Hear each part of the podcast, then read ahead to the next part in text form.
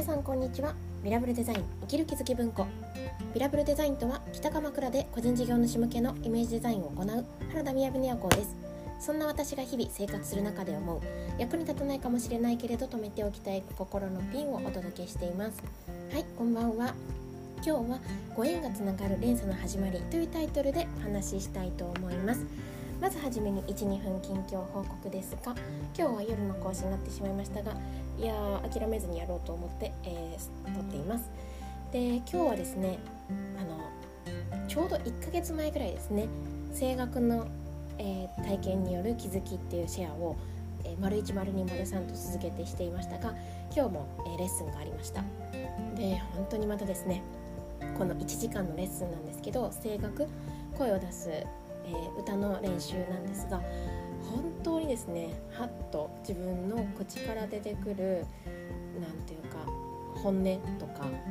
隠せない自分みたいなものがまだ出てきてですねでもまたそこがそこでいいのがライブでその自分に変化が起こるってとこなんですよね。本当にああこの時間はいいなと思ってまたちょっと明日からね多分その関係のシェアをしていきたいと思っているのでもし興味のある方はえー、1ヶ月前ぐらいの声楽のシェアを、えー、聞いていただけたら嬉しいなと思います。であとですね今日は私なんか珍しくですねあのその声楽のレッスンに行った後にちょっと本を新新刊を買う？あ本屋さんで本を買うってあんまりなないんですけどいつもメルカリとかであとアマゾンで買ってしまうことが多いんですけど本屋さんで新刊を買うってんまりないんですがなんか応援しているとかお客さんが本を出された時とかですね。あの、えーと、佐藤伝さんって今まで、え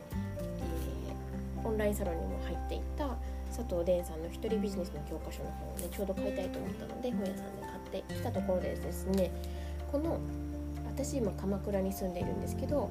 えー、藤沢から、えー、鎌倉逗子というこの地域に密着型のフリーマガジンがあったんですね。でそれを初めて見て「藤マニ」っていうあのマガジンなんですけどちょっと、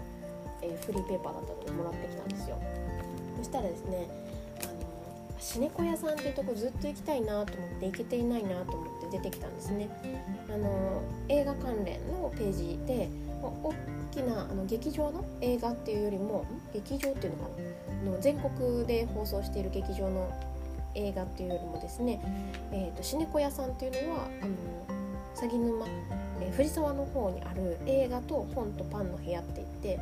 のコーヒーとかねパンを食べながら1日昔の映画を大体そのシーズンで2本かなあっ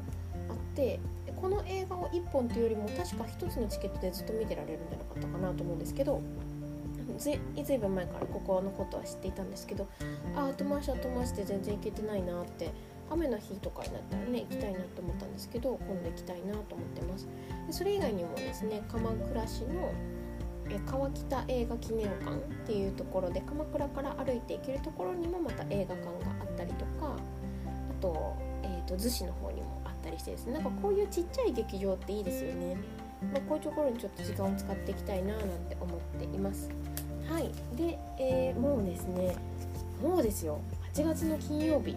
ということで来月から来週から9月になってきますが。なんか今はですね今日のタイトルじゃないんですけれどこう原点に立ち返るっていう時期なのかなっていうふうにちょっと思っています。はい、でご縁がつながる連鎖の始まり。ということで今日は話がしようと思ったんですが、まあ、これはですね自分の実体験というか結構あのもともと知っていたことが言語化されたような話なのでなんかどんな風に聞いていただけるかわからないんですけれど私今週は特にすごくご縁をたくさんいただいた時だったなと思っていてでそのご縁もですねなんかこうなかなかこういった方にはなんだろうな普通はなかなかおお会ってもらえないよとかその中に入れさせてもらえないよとかあの前この前紹介したレストランもそれに近いかもしれないんですけどそれ以外でもそうやって人のご縁でですね普段はお会いすることができないような方になんかお会いすることができたりとか名刺をいただくことができたりするような機会がなんか続いたなっていう1週間だったんですよね。でそのことをの話をですね家族としていた時にあそういえばこんな話があったなと思ったんですよ。で私はそんな風にこうちょっと紹介をしてもらえることがよくあったりしていたんですね。である、えー、方から親しい方からどうしてそんなにシェアをなんか紹介をしてもらえるのか縁がつながるのかって言われたんですね。でなるほどというふうに思っていてでそれはどうしてなんだろうってあんまり考えたことがなかったんですけれどただその方と話をしていてでその話話をした後に自分を観察していて気づいたことが自分がものすごく紹介をするっていうことがあるなっていうふうに気づいたんですよね。あの結構ナチュラルに何か誰かが話をしてこういう人いないかなとか何かこういうところに行こうと思うんだけどとかそういった話がったりすることとか、まあ、と最近面白いことがあるかとかって聞かれた時になんか惜しみなく細かく情報をお伝えするんですよね。でもう URL とか、まあ、おつなぎしますよとかっていう風にしていたなっていうことにその彼女と2時間ぐらい喋ったすぐ後に今までしていたことに気づいたんですよね。で私あの思考の学校の認定講師という活動をしているんですけれどあの人にしてることが自分にもされるっていうようなことをね全部自分が作っているっていうふうにこう、ね、考えていく講座なんですけどっていう原則で見てみるとあ確かにシェアをしているから紹介をされるのかっていうふうに思ったんですよね。なのでなんかこうご縁がねどうやったら特に自分でお仕事をしていこうとかっていう時にどうしてあの人あんなに人からつながるんだろうとかっていうことをもし思われている方がいらっしゃれば